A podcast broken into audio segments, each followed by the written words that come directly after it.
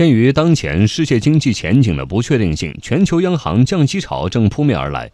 上周四，韩国、印度尼西亚、乌克兰和南非四国央行相继降息。美联储的鸽派表态也让市场预计，美联储将在七月底的政策会议上采取十年来首次降息举措，以保持美国经济。欧洲央行也将在本周举行政策会议，很可能也会采取放宽货币政策的举措。央广记者马哲报道。韩国央行当地时间十八号意外降息后，韩元下跌，随后出现反弹。韩国央行负责人表示。决策者决心重振韩国经济。分析认为，韩国的降息行为可能有助于吸引资金的流入。在全球范围，最令人瞩目的是美联储降息的前景。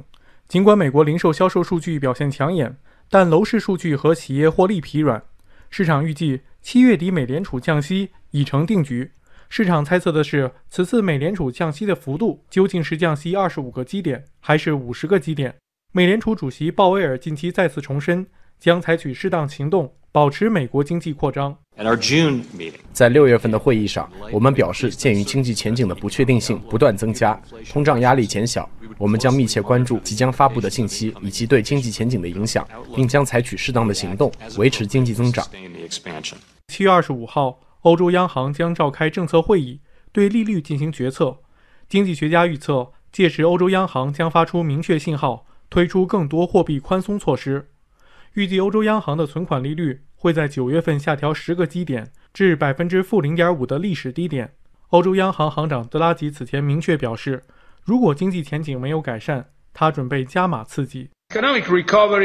人们应当意识，提早行动比晚行动要好。目前经济增长和通胀的前景已经恶化，新兴市场增长前景不利，金融市场不稳定，一些领域对资产负债情况没能进行必要调整，这都使得欧元区的经济复苏前景进一步恶化。